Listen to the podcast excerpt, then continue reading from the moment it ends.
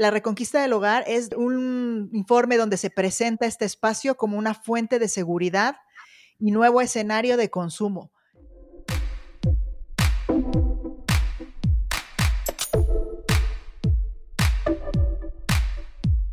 Leonardo 1452. Near Future Thinking.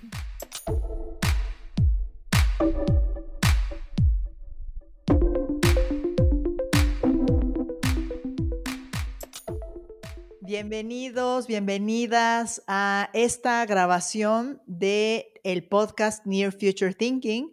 Yo soy Gaby Arriaga, soy fundadora de Leonardo 1452 y nos especializamos en eso, en ver cuál es el futuro cercano para que las compañías puedan innovar y llegar mejor preparadas o incluso diseñar ese futuro cercano. En esta ocasión estamos grabando no solo el audio, sino también un video porque muchas veces la gente nos decía, oye, yo quiero ver quién está detrás de, esas voces, especialmente cuando tenemos invitados, nos dicen, quiero ver, ¿no? Quiero verle la cara. Entonces, hoy tenemos el placer, tenemos a alguien especial, ya, ya les contaré quién, pero y van a ver su, su carita que la tenemos también aquí. Eh, y bueno, pues vamos a probar este formato, a ver si les gusta. Em, si nos están escuchando por Spotify, pueden ver el video en nuestra página de Facebook. Ahí se va a quedar grabada. Y bueno, para quienes nos están viendo en Facebook y no sabían que teníamos el podcast o no saben dónde está, eh, pues está en, Spotify. También ponen Near Future Thinking y rápidamente les va a aparecer la imagen con la olita. Incluso ahora se lo vamos a poner ahí en el chat por si le quieren dar de una vez follow. Ahí van a ver una lista de capítulos, episodios que hemos grabado. En cada uno hablamos de tendencias diferentes. Hemos hablado de belleza, de movilidad, de temas de género. Em, de muchos, muchos temas, de protestas virtuales, incluso fue, fue el anterior, ¿no? Como este año salimos, ya no salimos a las calles y nos tuvimos en, plataformas virtuales diciendo, eh, exigiendo nuestros derechos, ¿no? Entonces, bueno, ahí está el podcast. Em, antes de meternos en el tema, me gustaría contarles que este año estamos en Leonardo 1452 estrenando tanto libro como Trend Academy Online. O sea, ese, ese training, ese curso que, que damos de forma presencial y que este año tuvimos que eh, meternos a nuestras casas, pues lo digitalizamos y ya está disponible para que eh, lo puedas tomar ese, ese training y convertirte en un trend hunter a la hora que quieras, desde donde sea que estés, con las pausas que necesites, ¿ok? Voy a poner un video. Hola Trend Hunter, te presento la versión online de nuestro ya famoso Trend Academy, una división de Leonardo 1452 en la que formamos a profesionales de marketing e innovación para que identifiquen las tendencias. En Trend Academy Online he transformado las enseñanzas y los ejercicios de los trainings presenciales para que puedas capacitarte en donde sea que estés y a tu propio ritmo. Tendrás videos donde personalmente y desde mi estudio te enseño cómo se generan los cambios culturales. Además, diseñé ejercicios para cada una de las sesiones y así ejercites ese ojo de cazador de tendencias. Si ya tienes nuestro libro Near Future Thinking, Trend Academy Online es el complemento perfecto para tu formación. Inscríbete para que te conviertas en el trend hunter de tu negocio, porque recuerda, la mejor forma de identificar una tendencia es encontrándola por ti mismo. Trend Academy Online de Leonardo 1452.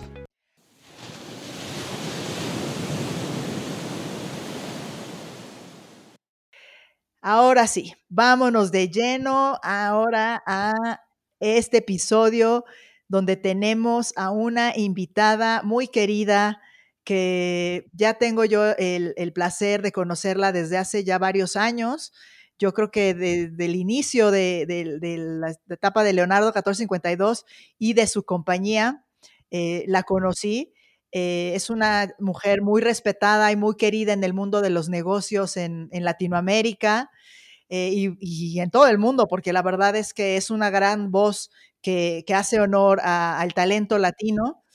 Ella es Cristina Quiñones. Ella es CEO de Consumer Truth. Es una consultora especializada en insights y estrategia que cree en el poder del insight para conectar marcas con personas. Eh, además, es autora ya de dos libros, fíjense ya lo mucho que ha aprendido y que pues ya lo dejó plasmado en estas hojas. Eh, uno es Desnudando la mente del consumidor y esto fue publicado en 2013 y eh, recientemente, hace en 2019, lanzó, publicó Estrategias con Calle, Insights y Tendencias para la Transformación Cultural. Bienvenida, Cristina, a este episodio. Es un placer tenerte por acá. Ay, Gaby, para mí, más placer aún estar contigo, con Leonardo 1452, que es tu boutique de Trans Hunting, al que yo respeto muchísimo. Y como siempre te lo digo, yo aprendí contigo, ¿no? Y aprendí de ti. Así que para mí es, un honor, la verdad, estar acá con una de mis Hunters favoritas, como digo yo, ¿no? Además, pudimos pisar la calle Lima y pudimos pisar la calle en Ciudad de México, así que eh, creo que nos conocemos del 2003, efectivamente, ¿no? Y, creo que esta aventura eh, ha, podido continuar y me encanta, me encanta lo que estás haciendo. Te felicito por tu libro también, New Future Thinking. Buenísimo. Contribuyendo también a eso, así que nada, feliz. No, pues, pues es un honor para todo el equipo de Leonardo 1452 que estés eh, pues en esta, en esta transmisión y a pesar de que ahora no podemos viajar, pues la distancia no importa. Vivimos afortunadamente en una era en que no es ningún impedimento y aquí estamos casi como si yo estuviera en Lima o tú en Ciudad de México. Entonces, eh, pues sí, no se, no se pierdan, eh, es el, último libro que, publicó, Estrategias con Calle, Insights y Tendencias para la Transformación Cultural, eh, por editorial Planeta. Eh, ¿Se puede comprar en dónde, Cristina? En ebook en Amazon también, ¿no? Ahora también el tema digital, igual que tu libro, creo que también es en ebook, así que también todos. Ahora todo bueno, yo lo presento por acá, está acá, estrategia con calle, una zapatilla roja. ¿Te acuerdas la zapatilla que pusimos en Ciudad de México también? Esta misma zapatilla, Es cierto, es cierto. Así que ahí está, para todos. Es, cierto. Bueno, pues eh, Cristina, eh, además de sus libros, pues constantemente está entendiendo al consumidor, mm, como ella lo dice, desnudando su mente. Em, y, recientemente ha trabajado con su equipo un reporte llamado La, Reconquista del Hogar. Y eso, de eso vamos a hablar en este episodio. Por eso quise moverme a, la cocina de mi casa. al principio eh, algunos pensaron que era un, un, fondo virtual, pero no, realmente es mi cocina. Porque me parece que la cocina es uno de esos lugares más íntimos de, cualquier hogar, o sea, donde después de un largo día de trabajo, ya avientas todo por ahí, te vas a la cocina, ves qué te comes, qué preparas, hablas del día sin tapujos, sin, sin cuidar el cómo lo vas a decir, o si en la mañana te levantas, no importa si estás peinada, despeinada, te has lavado los dientes o no, vas ahí. Entonces, eh, pues me quise mover para acá para, para hablar del tema y, pues eh, creo que además es uno de los espacios donde hemos pasado más tiempo en estos días, ¿no? Eh, o enfrente de la computadora o en la cocina. Entonces, por eso estoy aquí. Y, de eso queremos que, Cristina eh, nos cuente y bueno, lo vamos, lo vamos a ir hablando. esto no quiero que sea una entrevista formal, sino una charla entre dos personas, entre ella y yo, que, que nos encanta hablar de insights, de innovación, del consumidor de cómo ha cambiado el hogar, ¿no? Pero quiero tomar de base lo, que, lo que ella ha aprendido y lo que plasma en su, en su informe. Em, vi, vi, una descripción en algún lugar, Cristina, que decía, este, este, la reconquista del hogar es eh, un informe donde se presenta este espacio como una fuente de seguridad y nuevo escenario de consumo. Es un nuevo refugio y centro de consumo. Eh, ¿Te parece que ese es una, algo que resume tu, manera de ver el hogar hoy en día? Sí, es interesante porque mira, tú estás en la cocina, ¿no? Yo estoy en mi sala, ¿no? O sea, hasta hace unos meses estaríamos en una oficina tal vez corporativa o probablemente un Starbucks o alguna cosa de estas, ¿no? Por eso la reconquista del hogar es un escenario de consumo en términos de, digamos, de, alimentos, por un lado, que, seguramente es lo más básico, pero también porque finalmente es el centro de operaciones ahora, ¿no? En pandemia eh, nos hemos refugiado en el hogar, que en verdad es un refugio en nuestros afectos más primarios, ¿no? O sea, lo, de afuera es peligroso eh, o, incierto o inseguro, ¿no? Entonces lo único seguro es adentro, ¿no? Es como la cueva, ¿no? Es como el refugio en la cueva del hombre, ¿no? Es, es, es ese lugar donde hoy eh, nos sentimos cada vez mejor este, y hemos claramente aprendido a, manejarnos desde ahí, tanto para trabajar, para estudiar, este, inclusive entretenimiento, ¿no? Antes salíamos, ¿no? A buscar un teatro, un cine, hoy la virtualización nos permite evidentemente también tener acceso a, una serie de ofertas de entretenimiento virtual, el teletrabajo, la telesociedad, la telemedicina, ¿no? O sea, hasta antes uno iba, bueno, no, sé, en tu caso, Gaby, ¿la telemedicina está, está desarrollada también en Ciudad de México? Sí, sí, sí, poco antes de la pandemia, incluso trabajábamos con un cliente, una Big Pharma, donde hablábamos justamente de cómo ha crecido la telemedicina. Em, y, bueno, ahora evidentemente en plena pandemia, pues fue el boom, ¿no? Eh, consultas a distancia con el celular. Yo le, me tomo una foto de, ay, doctor, me salió esta roncha en, el brazo, ¿qué hago? ¿Qué es? ¿No? Hasta con el veterinario hago telemedicina. Bueno, a mí me pasa, Gaby, pero con mis, papás que son adultos mayores, ¿no? Y que claro, antes llevarlos a un hospital, una clínica, en verdad también era hasta un riesgo, ¿no? Porque y la espera y todo lo demás. Ahora mi mamá, 75 años, con Zoom, ¿no? Hijita, ¿cómo hago para el link de Zoom? Porque claro, había que enseñarle, ¿no? ahora está solita, aprendió y ahora tiene sus consultas médicas, ¿no? Y, está feliz, ¿no? Entonces, qué interesante cómo finalmente eh, esta reconquista nos ha permitido también conectarnos, ¿no? Y, además el hogar lo veíamos yo creo que como un espacio para estar en la mañana, en las noches y fines de semana, ¿no? Nada más. Y, de pronto nos percatamos que, que, es todo lo que estás diciendo, es centro de entretenimiento. Yo hoy no tengo la necesidad de ir a un cine la verdad, no, no, no, lo, no lo he hecho de menos. Cuando, además, porque no hay muchas películas nuevas ahora, ¿no? Pero, pero yo me, me, me, echo aquí en el sofá a ver mi tele, me hago mis palomitas y, ya estoy hecha, no necesito más, ¿no? Y mm, entonces creo que el, hogar nos dio, eh, nos mostró cómo es posible cambiarlo de mm, puede, puede, puede transformarse de diferentes maneras para satisfacernos nuestras necesidades como, como habitantes del hogar, ¿no? Inclusive a, nivel de las mascotas, ¿no? No sé si te ha pasado a ti también, que es como pasamos más tiempo con, con nuestros hermanitos menores, ¿no? Antes, eh, obviamente uno trabajaba, o sea, la vida era muy rápida, ¿no? Y, la vida además pasaba muy fuertemente fuera del hogar, como tú dices, yo también llegaba a nueve de la noche, prácticamente para dormir, esto parecía hotel, ¿no? Entonces no, había una capacidad de disfrute, ¿no?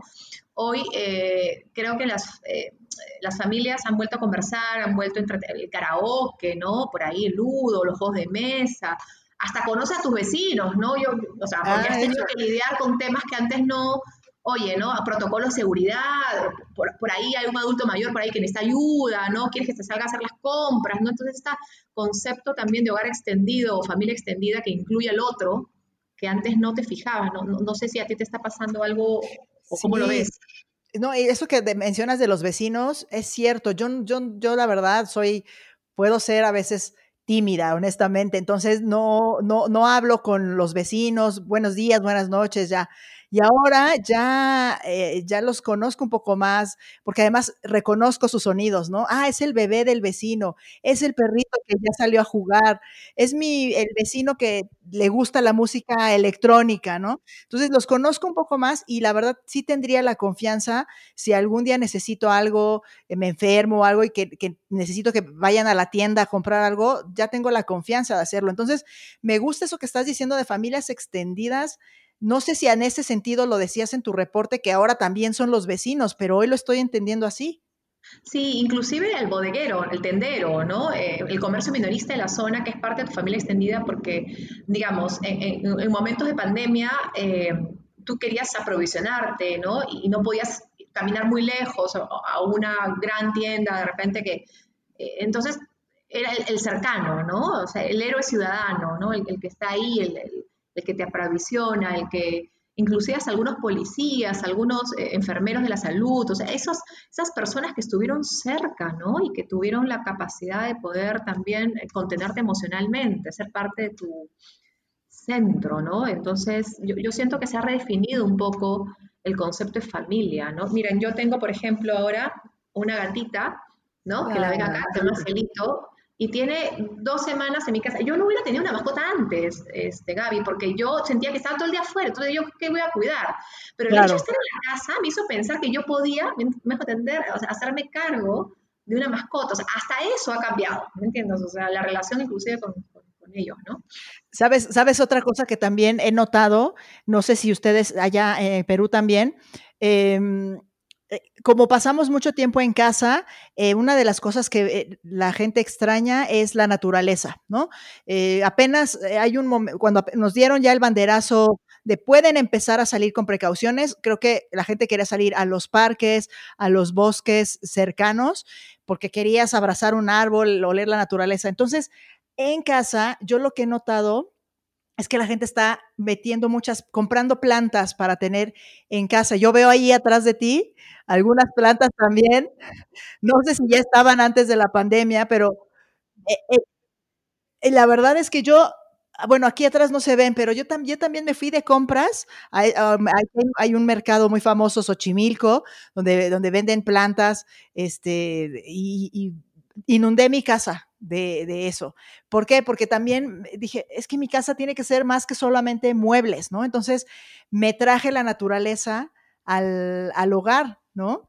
Este, y, eso, y así como, sí, y así como mascotas, porque yo también tengo dos perritas, eh, es algo que le da mucha vida, porque a pesar de que estamos, somos personas vivientes en casa, pero sí, sí, creo que lo que es ser vivo va más allá de solamente, y nos dimos cuenta que es más allá de solamente los, humanos, sino cualquier otra cosa que respire y crezca.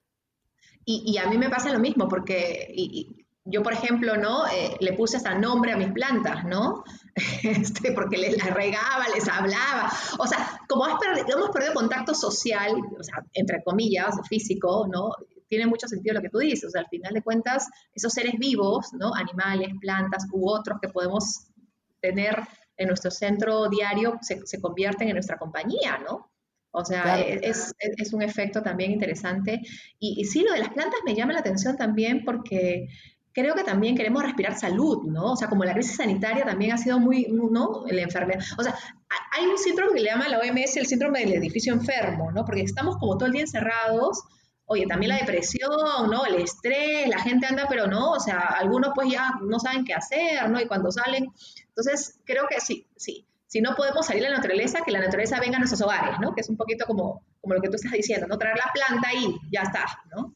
E, exacto, es que así como todas las, tú y yo siempre vemos, leemos sobre negocios y estamos viendo qué están haciendo las marcas de todo tipo para adaptarse a la, nueva realidad, eh, pues hemos estado observando justo como todas las marcas tienen que venir ahora al hogar, porque nosotros como consumidores no podemos ir necesariamente a todos esos lugares, ¿no?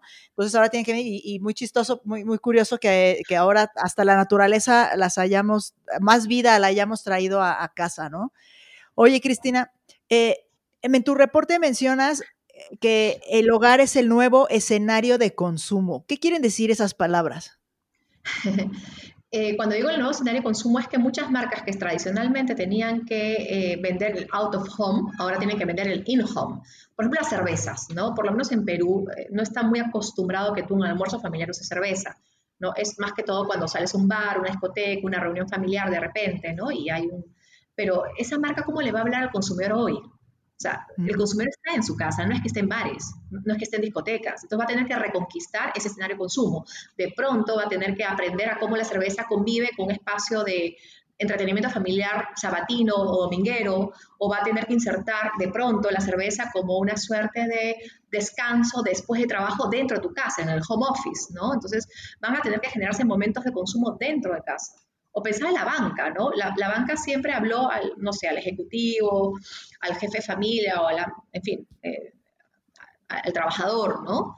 Este, pero hoy ese trabajador está refugiado en su casa porque teletrabaja en su casa, atiende salud desde su casa, se entretiene en su casa, ¿no? Este, y todo lo haces desde la casa. Entonces, ¿cómo va a cambiar inclusive los sistemas de crédito, de consumo, las necesidades cambiantes? De pronto, eh, seguro para mascotas, pueden ser una nueva necesidad que salga, ¿no? seguro para plantas, seguro para plantas.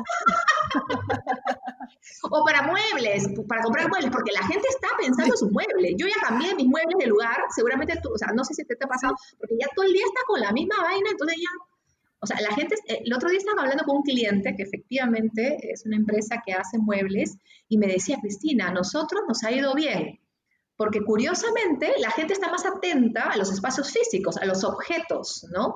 Y aparte de hacer escrito, todo el mundo está comprando escritorios o, revampeando sus, sus, salas o dormitorios para hacer escritorios, pero la gente es como más consciente, ¿no? De, de, de esos espacios que yo por lo menos descubriendo mi terraza, que antes ni lo usaba, Ahora a veces los fines de semana, ¿no? igual que tú, me paro a mirar por lo menos en la calle, la gente descubre sus techos, algunos sus patios, otros miran desde la ventana, pero ¿no?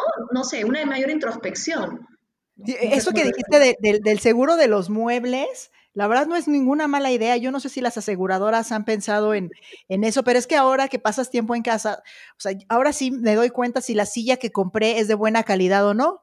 ¿No? O el sillón, el sofá, la tela que me dijeron que era repelente al agua, pues ya se me cayó el vino y, ya se ensució todo, ¿no? Entonces, este, yo creo que hay, hay, a pesar de que hay cosas que son muy obvias de, de cómo las empresas empezaron a reaccionar, de, bueno, voy a hacer servicio a domicilio, ¿no? Que era lo, lo esencial, ¿no? Lo básico, lo básico.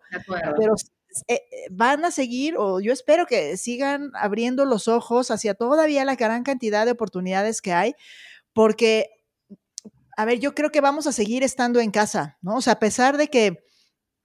A veces veo muchos eh, diciendo, no, es que ya que se acabe 2020, por favor, como si 2021, en, de la noche, el, el año nuevo, el virus se hubiera desaparecido, ¿no? No, y no, va, a seguir. Entonces, evidentemente, ya estamos saliendo más de casa con las precauciones, pero seguimos volviendo al hogar y vamos a, va a seguir siendo nuestra guarida, nuestro refugio, como dices, durante muchos, muchos meses, ¿no? Sí, y una de las preguntas que seguramente te harán también tus clientes, no sé, Gaby, es eh, ¿qué va a quedar y qué va, qué va a pasar? A mí todos los clientes me dicen, Cristina, a ver, de todas esas tendencias, ¿no? Reconquista el hogar, back to the base, etcétera, ¿qué va a quedar? Hay una patología, digo yo, por, por ver qué va a pasar al futuro y perdemos el vivir el presente también, ¿no? O sea, creo que es a veces como esa, ya, cambio, cambio, innovación, ¿no? Normal, la nueva normalidad y todas estas cosas que, que venimos oye, disfrute, o sea, ojalá que no se vaya más bien la reconquista del hogar, ojalá que más bien sigamos valorando a los nuestros, a nuestras familias, que valoremos esos espacios, inclusive intergeneracionales, Gaby, porque lo que está sucediendo mucho es que como ya no tienes los amigos afuera, ni la parrillita, ni lo que hacías antes, ahora con el abuelo, con el tío, y las bromas en TikTok, no sé si las has visto en redes sociales, todas son como la suegra, con el abuelo, con el tío, o sea, ¿no? Celebraciones familiares muy, muy efusivas. Claro, yo la gente con la que más convivo ya no son mis amigos, es, es son este, mi pareja, mis papás con las que paso más tiempo y ya, o sea, ni mi equipo de trabajo ya lo, lo veo, ¿no? Y que, eh, eh, y que la verdad sí he hecho mucho de menos, pero es cierto, mi, mi círculo más cercano cambió, ¿no? Totalmente. Es verdad, es verdad. Y esos cambios, eh, a Dios gracias, nos acercan más a esos que no, que no veíamos, que tal vez eran invisibles, ¿no? Yo estoy hablando más con la señora que me ayuda en la casa, por ejemplo, ¿no? Almorzamos juntas, tenemos conversaciones bonitas porque nos apoyamos juntas también en el dolor, oye, ¿qué está pasando? ¿Cómo nos apoyamos? Este, pero también sucede que la virtualización nos ha permitido eh, extrañarnos y por lo tanto tener como esas Zooms, como esas reuniones sumamente primordial vía Zoom, con los tíos lejanos o con algún tío que, que, de repente es adulto mayor y tú estás preocupado por si le dio uno el COVID.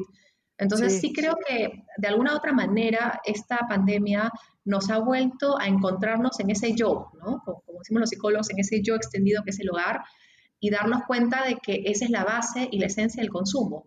Pero no solamente el consumo, sino de la vida, ¿no? Entonces, si uno pierde el hogar, pierde las raíces, pierde la esencia, pierde el origen, pierde todo. O sea, e, e, eso es un poco lo, lo, que queríamos llamar como reconquista del hogar, que en verdad es una metáfora, ¿no? más allá del consumo, con la reconquista de la humanidad, ¿no? O sea, no, no sé cómo, cómo, o sea, la humanización, o sea, esta pandemia dentro de lo, todo lo malo que ha traído, nos ha vuelto a la humildad de decir, oye, yo no puedo contra el virus, o sea, por más eh, plata que tenga o por más preparado que esté para la transformación tecnológica, ninguna empresa estuvo preparada, creo.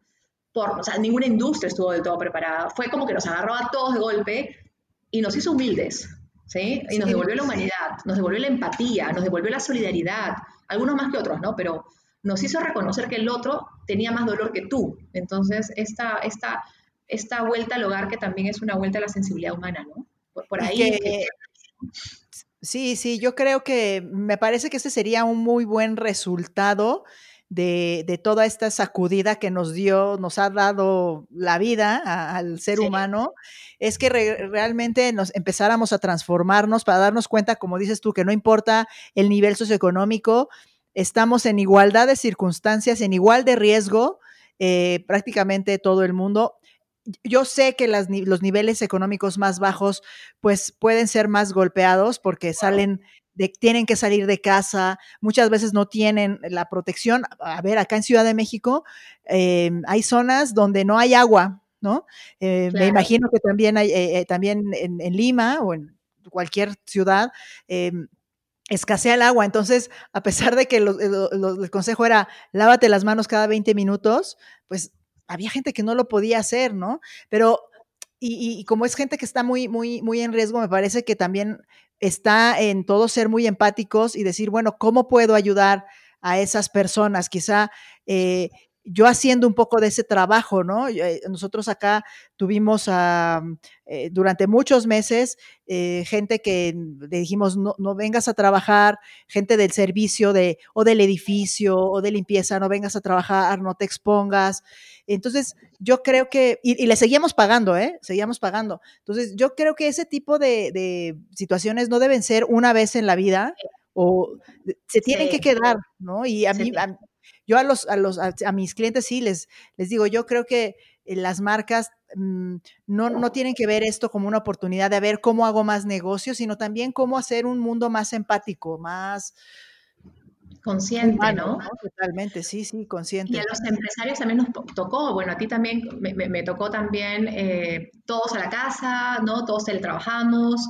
Este, en un momento, evidentemente, las consultorías se empezaron a cortar, bueno, como todos, ¿no? Sobre todo en marzo, que fueron los principales meses, y nos tocó apostar por nuestro propio equipo, ¿no? O sea, creo que nuestra responsabilidad también es la gente que depende de nosotros, y creo que este es un, espacio donde algunas empresas decidieron despedir gente o, cerrar o protegerse de su patrimonio, ¿no? Pero a costa de alguna manera de, también de, sus equipos, ¿no?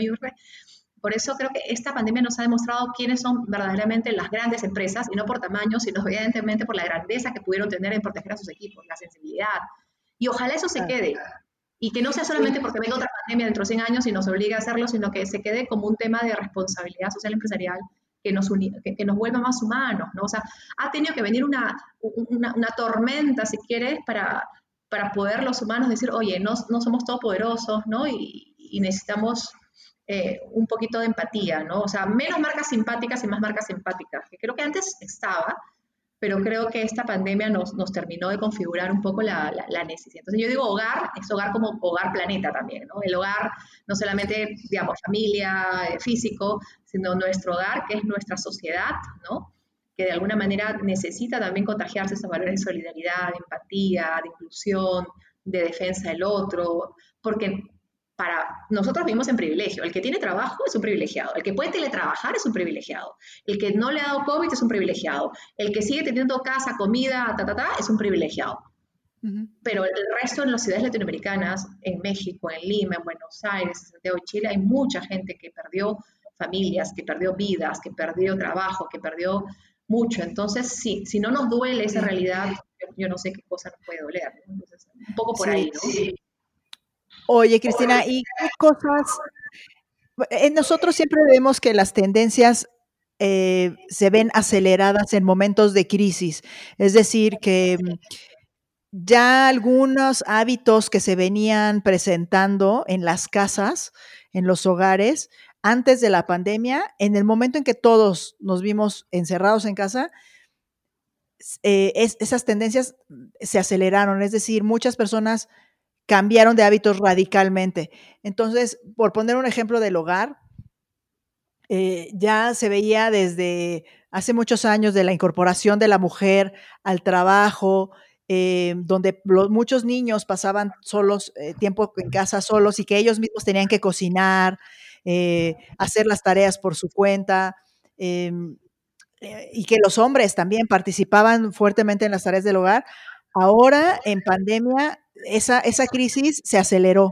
O sea, muchas personas cambiaron empezaron a cambiar sus roles y ya no la responsabilidad de hacer el desayuno, la comida, no, e, no recaía nada más en la mujer, ¿no? En la madre, sino que se empezó a distribuir en todos.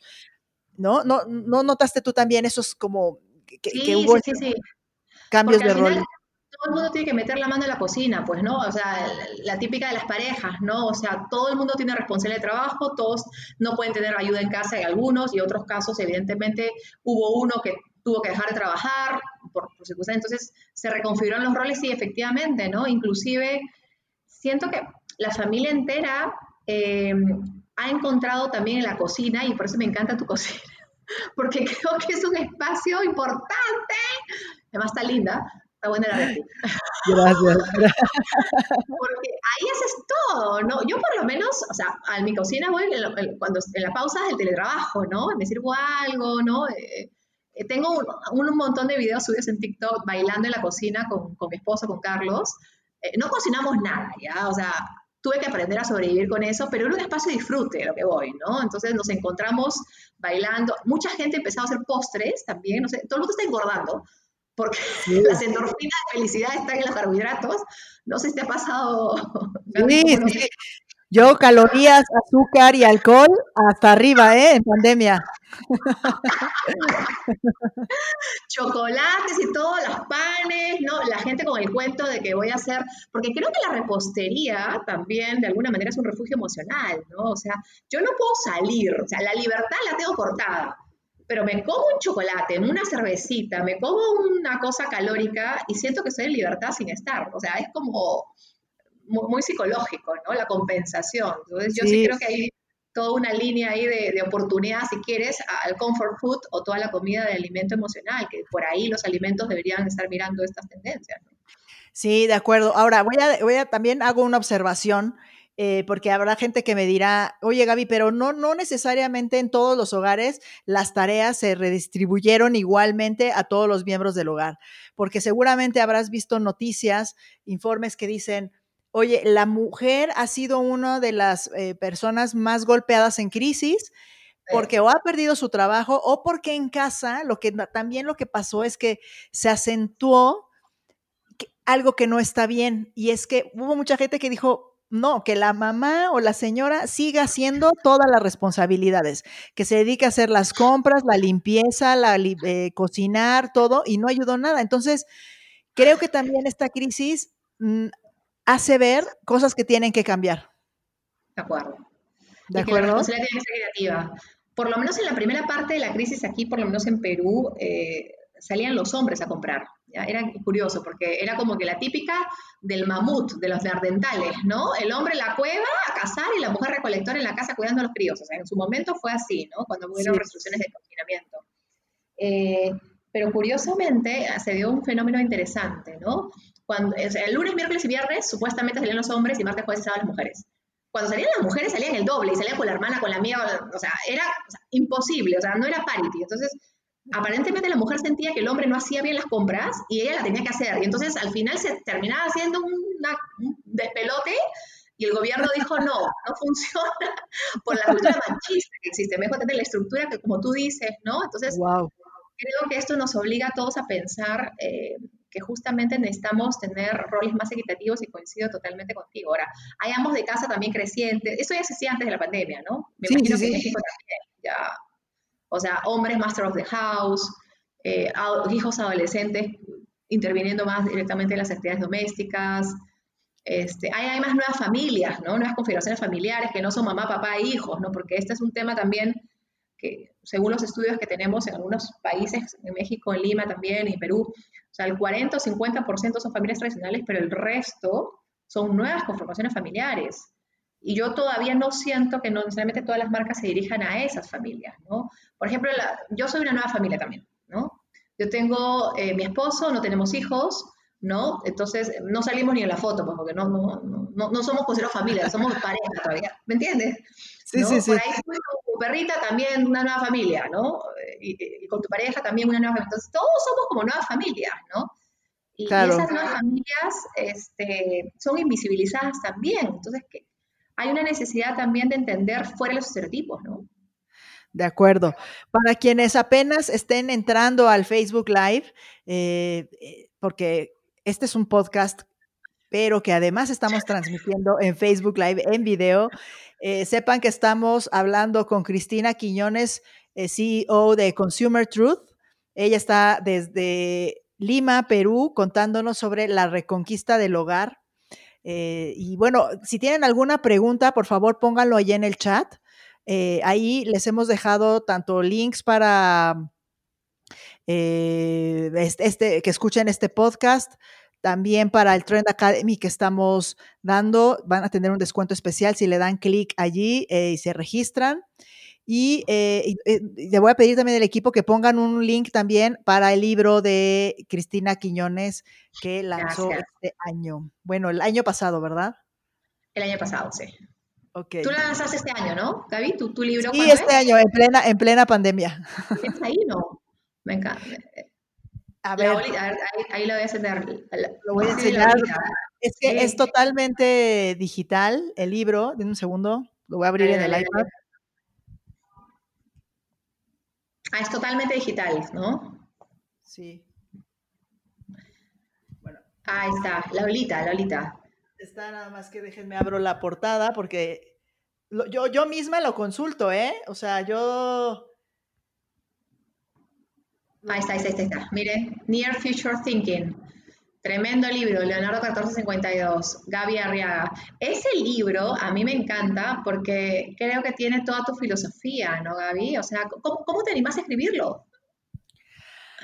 Pues la verdad, eh, yo es, es, hay una espinita que yo tenía desde hace ya varios años, el escribir un libro pues para hablar de todo lo que hemos aprendido en estos años, de cómo identificar una tendencia, qué es una tendencia, porque yo creo que a veces es una palabra que hablamos así muy ligeritamente y hay muchas cosas detrás de cómo se forma una tendencia, eh, mm, cómo se amplifica, en qué momento se convierte en una moda.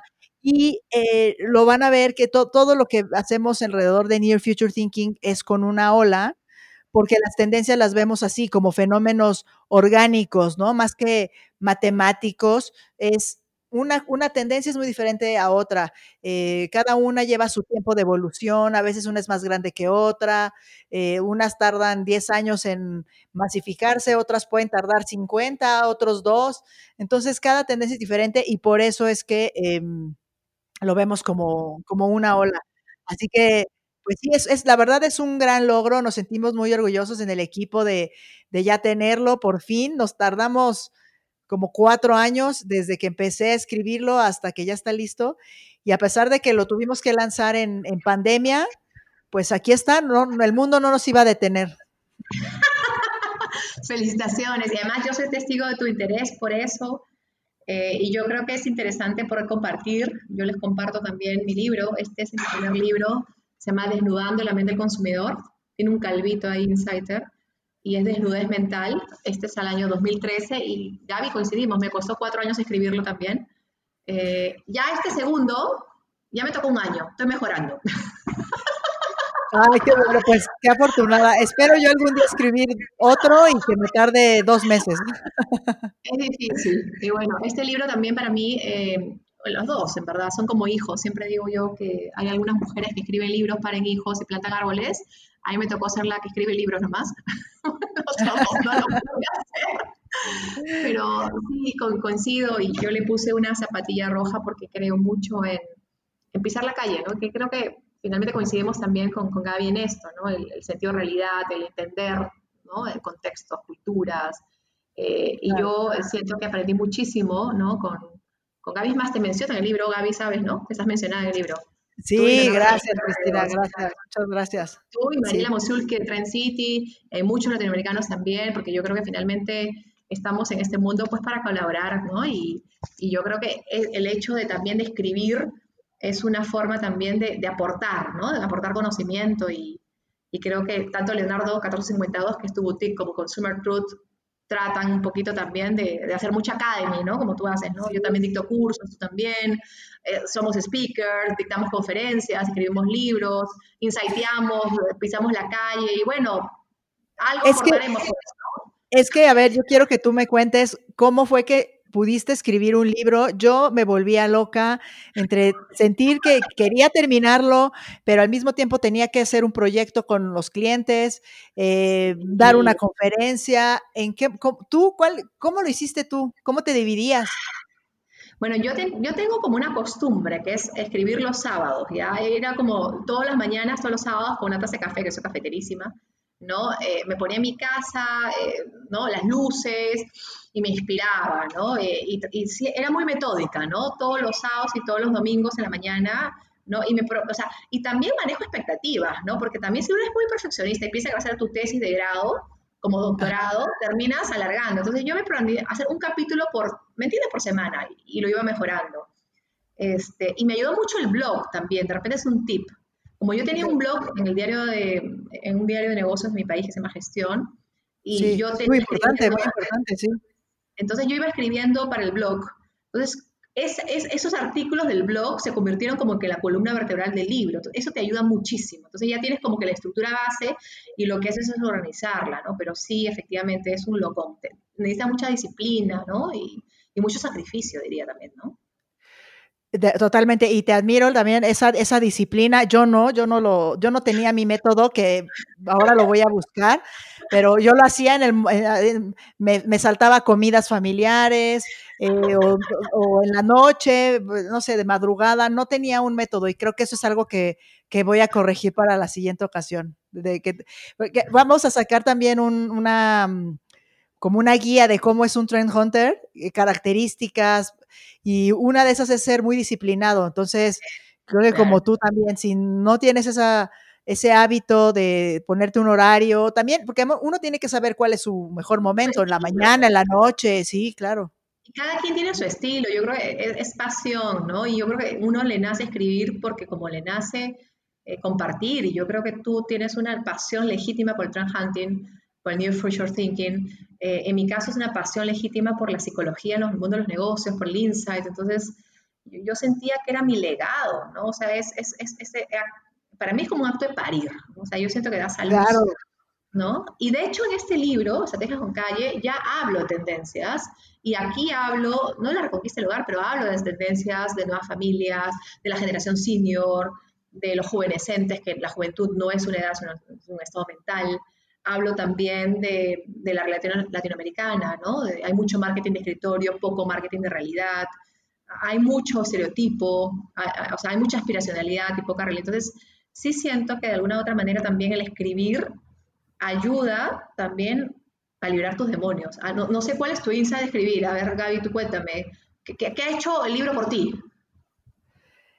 Ay, qué buena pregunta. No lo había pensado. A mí me parece que desarrolló una habilidad de comunicarme de otra manera, ¿no? Eh, y que disfruto mucho, me doy cuenta, creo que me gusta más comunicarme vía escrita que oral. No sé, y descubrí e, eso que, que además eh, me gusta, eh, esa, yo soy de formación planner, ¿no? De agencias de, de publicidad, yo era planner ya después fundé Leonardo, pero yo siempre decía que los planners necesitan hacer algo, una idea muy compleja en algo sumamente sencillo, ¿no? Para, para dárselo al, creativo, a los clientes, tal. Entonces, eh, creo que eso, eso lo desarrollé mucho más en el libro. Trato de no usar lenguaje rebuscado, sino que una, algo que puede ser muy abstracto, bajarlo en analogías, metáforas. A mí me parece que, es, que eso me ha dejado como ese gusto por escribir, tal cual. Interesante. Y creo que esa visión de planner yo también la comparto, porque para mí el inset es un condensador de significado, ¿no? Entonces me ayuda mucho Twitter también. Ah, Otro tip, de repente te ayuda Gaby, no sé, si, o a los que nos están escuchando, que quieren escribir algo. Yo soy muy tuitera, tengo muchos tweets. Entonces lo que hacía era poner un hashtag, por ejemplo, nuevas familias, y recogía toda la inteligencia comercial de mis tweets de, hace nueve años. Y eso, que ya estaba como que todo todos los eh, pensamientos los sistematizaba y le ponía un capítulo. O sea, a mí me ayudó el blog y me ayudó el tweet. O sea, el tweet también, y además recogía cosas que habían dicho otros autores, ¿no? O sea, yo creo que finalmente escribir también es un acto de rebeldía, ¿no? Eh, para mí ese es el insight. Y es un acto de rebeldía que supone, eh, yo siempre digo que mis libros, más que libros, son invitaciones al cambio. Y así los concibo, invitaciones al cambio. O sea, no quiero que alguien lea un libro simplemente para conocer conocimiento, para eso va una, una maestría de negocios, qué sé yo, no sé. Yo quiero que este libro les haga reflexionar y les deje una inquietud. Es más, que los deje incómodos. Si los deja incómodos, es que lo que has escrito tiene sentido, ¿no? Porque si no, para la de confort no... Sí. movilizar, que es lo que hace un planner probablemente, o lo que hace un trend hunter, movilizar un pensamiento, eh, desafiar el, paradigma, que es un poco lo que yo hago también con Consumer Truth, ¿no? O sea, es tratar de tirar a la mesa un pensamiento, una tendencia, un insight, que puede hacernos pensar, oye, no me había pensado así, ¿no? Lo, lo estoy pensando ahora, ¿no? Entonces, sí. Creo que por ahí va, ¿no? Sí, Cristina. Oye, quiero leer algunos comentarios que nos han dejado en el chat y si alguien quiere hacer una pregunta, por favor, estamos en tiempo. A ver, Greta dice, Greta Guzmán, amiga querida, em, dice, súper importante hablar de la crisis con perspectiva de género, pero ojo, no confundir ser un adulto funcional con la repartición de las actividades del hogar. Ok, me imagino que por si entiendo bien tu comentario, Greta, es que em, tampoco podemos aplaudir que alguien se levante a cocinar, ¿no? O sea, se ponga a lavar los platos, no es aplaudir, es ser, son actividades del hogar y que no se tendrían que decir gracias por ayudar, ni siquiera decir ayudar, ¿no? Es, es, es nada más, pero creo que eh, me parece que esta crisis puede ser un, un, buen pretexto para abrir la conversación del tema, ¿no? Y, de, y, justamente el, separar estos dos conceptos. Espero que haya entendido bien. Y si no, me dices. Eh, Elena Oversen Marcos dice, todos aprendieron a cocinar con YouTube, las recetitas, los postrecitos para endulzar lo amargo de los tiempos. Tiene que ver con lo que decías, Cristina, ¿no? Sí. Elena Borsen es del, equipo Consumer Truth, es una psicóloga muy, muy capa, así que qué, lindo, Elenita, saber que escribiste eso. Sí, complementa, nos ha hecho sentirnos más humanos, más vulnerables. Em, dice, libros con invitaciones al cambio, reflexión e inquietud para movilizar y desafiar los paradigmas. Libros de Cristina. Eso es Así, así ve tus libros, Elena. Tienes una gran embajadora ahí adentro. No, y yo creo que lo, que estamos, eh, a, mí personalmente me, encanta lo que haces, Gaby, esos podcasts, porque ciertamente podemos debatir cuáles son las tendencias, podemos no estar de acuerdo también, ¿no? Eh, ciertamente la perspectiva de género me parece muy, muy, muy valiosa, por ejemplo, ¿no? Eh, creo que nos hace falta muchísimo para llegar a una sociedad equitativa, ¿no? Defensa de las minorías, de, entendimiento mutuo, ¿no? Eh, y, espero que parte de esta crisis nos obligue también a, repensarnos como, como, familias, como sociedad, como colectivo, ¿no? Eh, Así es. En lo personal, yo estoy, y lo voy a decir a, título personal, valorando mucho más el rol de mi esposo, ¿no?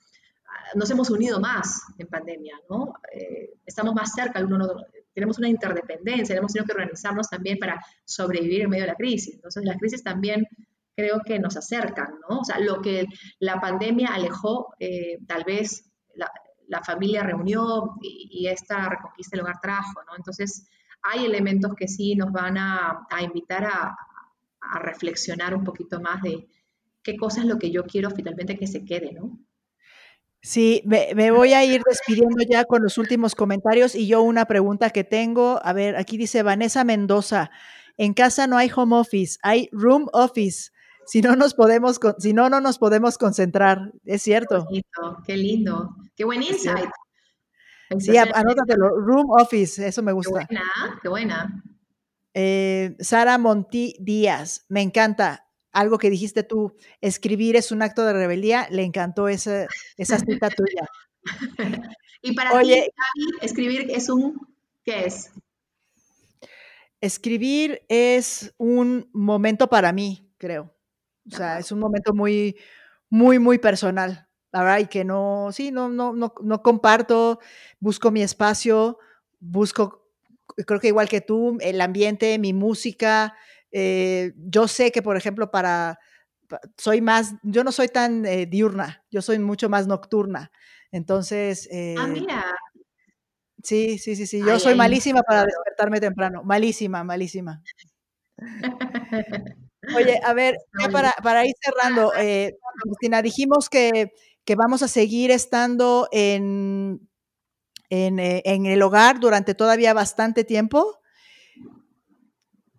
¿Va a seguir, tú crees que el hogar seguirá siendo un lugar favorito o estaremos hartos de estar en casa y cómo las empresas pueden ayudar a, eh, pues a, no sentir este, este hastío ¿no? de las cuatro paredes? Qué buena pregunta. Qué, difícil además. pero, no, yo, yo, creo que finalmente la casa, si la entendemos no como un espacio físico, sino como un lugar de seguridad emocional y confort, podemos dejar la casa, pero creo que vamos a seguir buscando seguridad emocional en los vínculos primarios. Eso es lo que entiendo por casa, en verdad, o hogar. Porque sí, efectivamente, probablemente la vacuna y algunos otros elementos vayan haciendo que podamos volver a salir a las calles y a la normalidad, pero cierto que durante mucho tiempo todavía, y creo que el primer semestre o todavía el año 2021, vamos a reconsiderar nuestra forma de vincularnos y relacionarnos con los otros vamos a tratar de priorizar los vínculos primarios, los más cercanos, ¿no? Como tú decías, tu pareja, tus padres, tal vez. Eh, yo antes hacía, por ejemplo, comilonas en mi casa, ¿no? Ahora me pregunto, ¿voy a volver a hacerlas? No estoy segura de que quiera tener, ¿me entiendes? Más gente. Creo que voy a tratar de buscar vínculos más eh, estrechos o primarios y que creo que eso es lo que va a suceder independientemente de que se llame casa, ¿no? En donde estemos, ¿no? Y sí creo que también puede haber un efecto rebote, ¿no? Que al final uno va a salir eh, ansiando la calle, ¿no? Porque es natural, o sea, tanto tiempo encerrados que vamos a querer volver. Pero siento que nuestra responsabilidad también como marcas y como empresas es cuidarnos, ¿no? Entonces, no puede ser como que el consumo excesivo, ya, ya, acá, consuman, consuman, consuman. Creo que tenemos que, no hard selling, ¿no? Creo que las empresas tienen que entender que somos seres humanos en peligro, en riesgo, y como tal, procurar no solamente una transacción, sino también un cuidado de la salud, un cuidado del ánimo, un cuidado del, positivismo, ¿no? Y, y, por supuesto, una empatía que, que ojalá permanezca durante mucho más tiempo, ¿no? De acuerdo, estoy de acuerdo. Me quedo mucho con, con estos insights que nos cuentas de que el, el, hogar no es solamente las cuatro paredes, la familia no son nada más las personas con las que vivo, el vínculo sanguíneo, eh, sino pueden ser también los familios, el, el, la perdón, los vecinos, la gente de las personas de la tienda, ¿no? El mensajero, en fin. Eh, y mm, entonces, yo creo que eh, es una reconfiguración de espacios, de relaciones personales, como tú bien dices, los amigos, de creo que también de vínculos, de vínculos, creo que nos ha hecho pensar realmente con quién quieres tener contacto, ¿no? De acuerdo. Y con quién no. Exacto. Entonces, yo creo que eso, claro, tiene sus cosas positivas, sus cosas negativas, pero sin duda no creo que eso cambie con una vacuna del todo. De acuerdo. vamos a permanecer todavía eso, ¿no? Cristina, ¿algo más que quieras contarnos antes de despedirnos? ¿Algún anuncio, algún algo que, esté pronto a suceder de tu lado? No, yo solamente quiero agradecerte, Gaby, por, este magnífico espacio que nos has regalado tú y Leonardo de 1452. Yo a todos los eh, insiders del Perú que nos están escuchando, decirle que Gaby Arriaga es una trend hunter con la que yo aprendí muchísimo en México, en Lima. La conocí el año 2013. Gaby me escribió un día y me dijo, Cristina, quiero ir a Lima. Yo me acuerdo mucho de ese mail. Y, sí. y yo le contesté, y yo quiero ir a la Ciudad de México. Así empezó, ¿no? Exacto, sí, y, y, lo cumplimos las dos cosas, hicimos las dos cosas. Yo primero me fui para allá, yo y Sandra, mi socia, nos fuimos para allá, y luego te viniste tú para acá, Ciudad de México. Así que sí se puede. Y creo, que, es, perdón, Perdona que te interrumpa, pero creo que esa es una de las cosas en las que también coincidimos, es que se nos mete una idea en la cabeza y, vamos y lo hacemos, ¿no? Y eso me gusta, me gusta también de, de conocerte.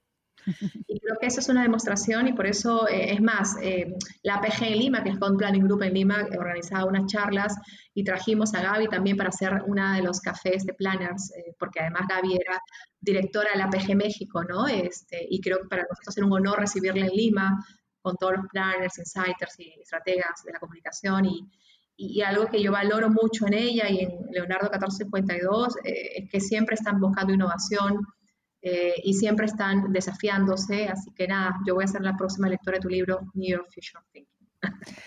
Muchas gracias, Cristina. Gracias por, por, el apoyo, por tu tiempo. Aquí mucho éxito en todos tus los proyectos, libros que vengan. Yo voy a estar muy al pendiente de, de ti, todos tus éxitos. Eh, les quiero recordar antes de despedirnos a todas y a todos que tenemos el Trend Academy online donde lo puedes cursar para convertirte en el Trend Hunter de tu negocio.